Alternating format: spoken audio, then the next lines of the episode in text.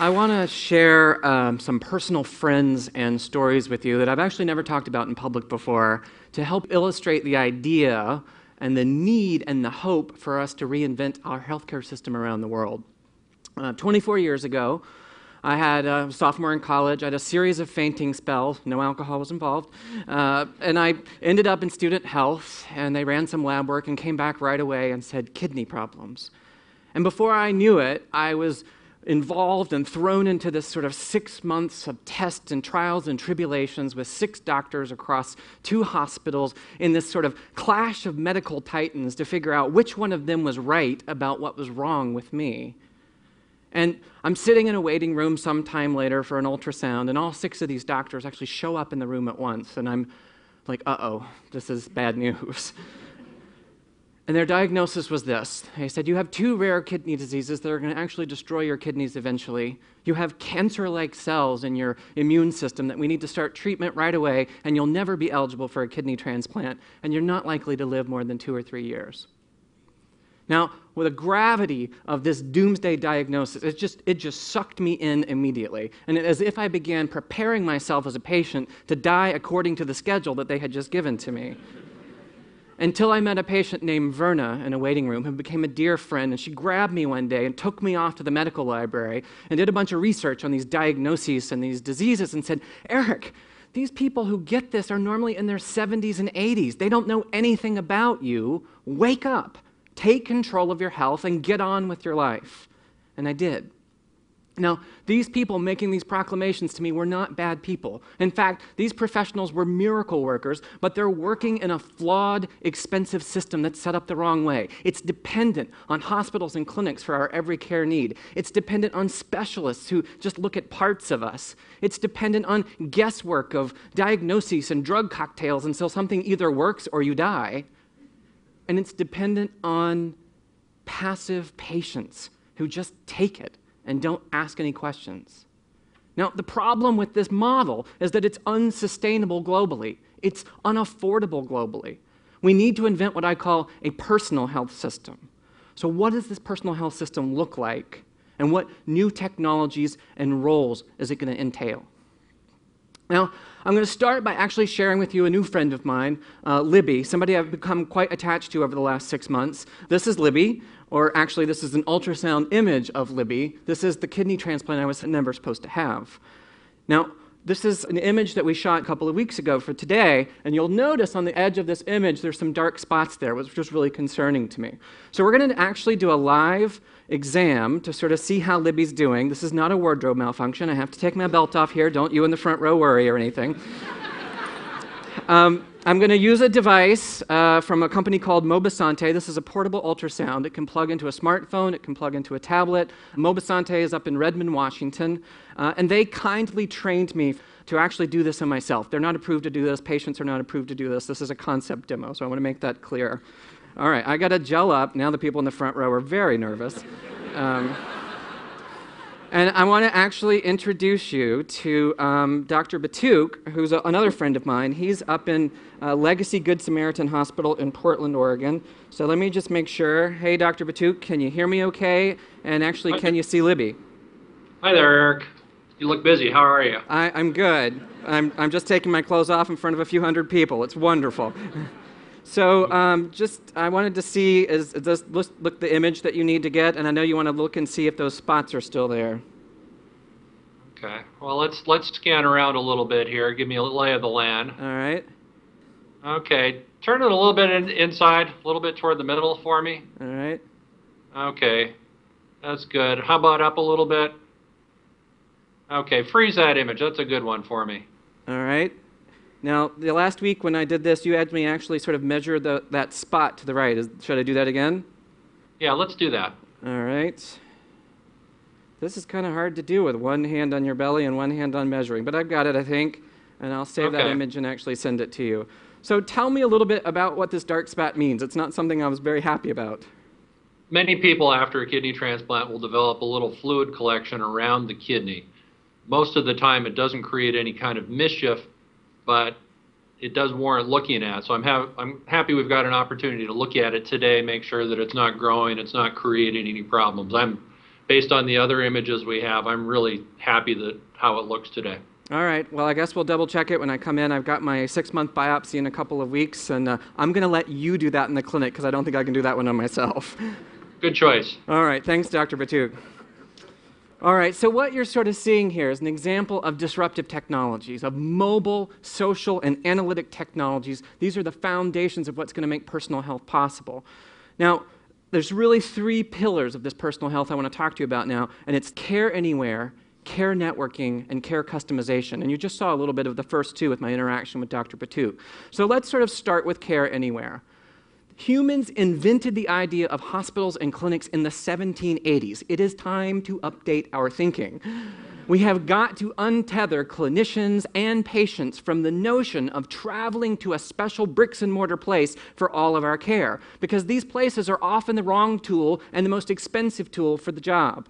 And these are sometimes unsafe places to send our sickest patients, especially in an era of superbugs and hospital acquired infections. And many countries are going to go brickless from the start because they're never going to be able to afford the mega medical plexes that a lot of the rest of the world has built.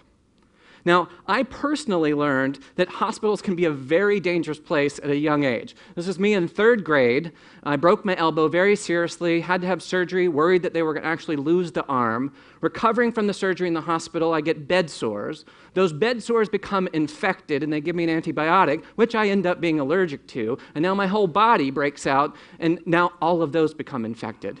The longer I stayed in the hospital, the sicker I became and the more expensive it became. And this happens to millions of people around the year every year. The future of personal health that I'm talking about says care must occur at home as the default model, not in a hospital or clinic. You have to earn your way into those places by being sick enough to use that tool for the job. Now, the smartphones that we're already carrying can clearly have diagnostic devices like ultrasounds plugged into them and a whole array of others today. And as sensing is built into these, we will be able to do vital signs monitor and behavioral monitoring like we've never had before. Many of us will have implantables that will actually look real time at what's going on with our blood chemistry and in our proteins right now. Now, the software is also getting smarter, right? Think about a coach, an agent online that's going to help me do safe self care. That same interaction that we just did with the ultrasound will likely have real time image processing, and the device will say up, down, left, right. Ah, Eric, that's the perfect spot to send that image off to your doctor. Now, if we've got all these network devices, that are helping us to do care anywhere, it stands to reason that we also need a team to be able to interact with all of that stuff. And that leads to the second pillar I want to talk about, care networking. We have got to go beyond this paradigm of isolated specialists doing parts care to multidisciplinary teams doing person care. Uncoordinated care today is expensive at best and it is deadly at worst. 80% of medical errors are actually caused by communication and coordination problems amongst medical team members. I had my own heart scare years ago in graduate school, and we're under treatment for the kidney, and suddenly they're like, oh, we think you have a heart problem.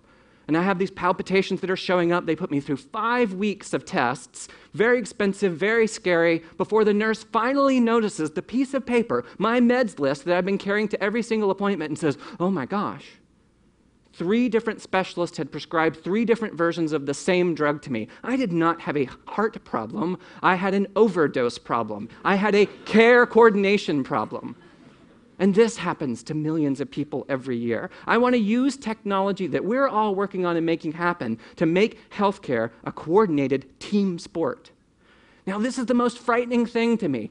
Out of all the care I've had in hospitals and clinics around the world, the first time I've ever had a true team based care experience was at Legacy Good Sam these last six months for me to go get this. And this is a picture of my graduation team from Legacy. There's a couple of the folks here. You recognize Dr. Batuk. We just talked to him. There's Jenny, one of the nurses, Allison, who helped manage the transplant list, and a dozen other people who aren't pictured a pharmacist, a psychologist, a nutritionist, even a financial counselor, Lisa, who helped us deal with all of the insurance hassles. I wept the day I graduated. I should have been happy because I was so well that I could go back to my normal doctors, but I wept because I was so actually connected to this team. And here's the most important part the other people in this picture are me and my wife, Ashley. Legacy trained us on how to do care for me at home so that they could offload the hospitals and clinics. It's the only way that the model works. My team is actually working in China on one of these sort of self care models for a project we called Age Friendly Cities. We're trying to help build a social network that can help track and train the care of seniors caring for themselves, as well as the care provided by their family members or volunteer community health workers as well as have an exchange network online where, for example, I can donate three hours of care a day to your mom if somebody else can help me with transportation and meals, and we exchange all of that online. The most important point I want to make to you about this is the sacred and somewhat over romanticized doctor patient one on one is a relic of the past. The future of healthcare is smart teams, and you better be on that team for yourself. Now, the last thing that I want to talk to you about is care customization because it's you've got care anywhere and you've got care networking. Those are going to go a long way towards improving our healthcare system, but there's still too much guesswork. Randomized clinical trials were actually invented in 1948 to help invent the drugs that cured tuberculosis. And those are important things, don't get me wrong. These population studies that we've done have created tons of miracle drugs that have saved millions of lives. But the problem is that healthcare is treating us as averages, not unique individuals. Because at the end of the day, the patient is not the same thing as the population who are studied. That's what's leading to the guesswork. The technologies that are coming, high performance computing, analytics, big data that everyone's talking about, will allow us to build predictive models for each of us as individual patients. And the magic here is experiment on my avatar in software not my body in suffering. Now, I've had two examples I want to quickly share with you of this kind of care customization on my own journey. The first was quite simple. I finally realized some years ago that all my medical teams were optimizing my treatment for longevity. It's like a badge of honor to see how long they can get the patient live. I was optimizing my life for quality of life, and quality of life for me means time in snow. So on my chart, I forced them to put patient goal low doses of drugs over longer periods of time, side effects friendly to skiing. And I think that's why I achieved longevity. I think that time in snow therapy was as important as the pharmaceuticals that I had. Now, the second example of customization, by the way, you can't customize care if you don't know your own goals. So, healthcare can't know those until you know what your own healthcare goals. But the second example I want to give you is I happen to be an early guinea pig, and I got very lucky to have my whole genome sequenced. Now, it took about two weeks of processing on Intel's highest end servers to make this happen, and another six months of human and computing labor to make sense of all of that data. And at the end of all of that, they said, yes, those diagnoses of that clash of medical titans all of those years ago were wrong, and we have a better path forward. The future that Intel is working on now is to figure out how to make that computing for personalized medicine go from months and weeks to even hours and make this kind of tool available not just in the mainframes of tier one research hospitals around the world, but in the mainstream. Every patient, every clinic with access to whole genome sequencing. And I tell you, this kind of care customization for everything from your goals to your genetics will be the most game changing transformation that we witness in healthcare during our lifetime. So, these three pillars of personal health care anywhere, care networking, care customization are happening in pieces now, but this vision will completely fail if we don't step up as caregivers and as patients to take on new roles. It's what my friend Verna said wake up and take control of your health. Because at the end of the day, these technologies are simply about people caring for other people and ourselves in some powerful new ways. And it's in that spirit that I want to introduce you to one last friend very quickly. Tracy Gamley stepped up to give me the impossible kidney that I was never supposed to have.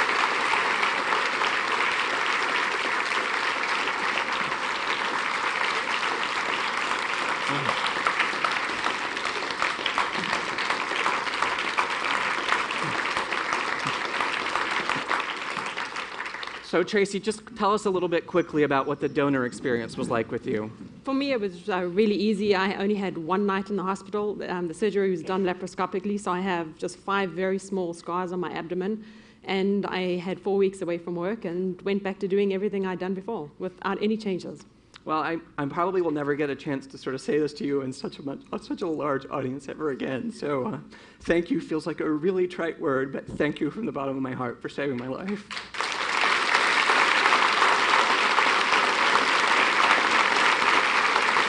TED stage, and all of the TED stages are often about celebrating innovation and celebrating new technologies. And I've done that here today.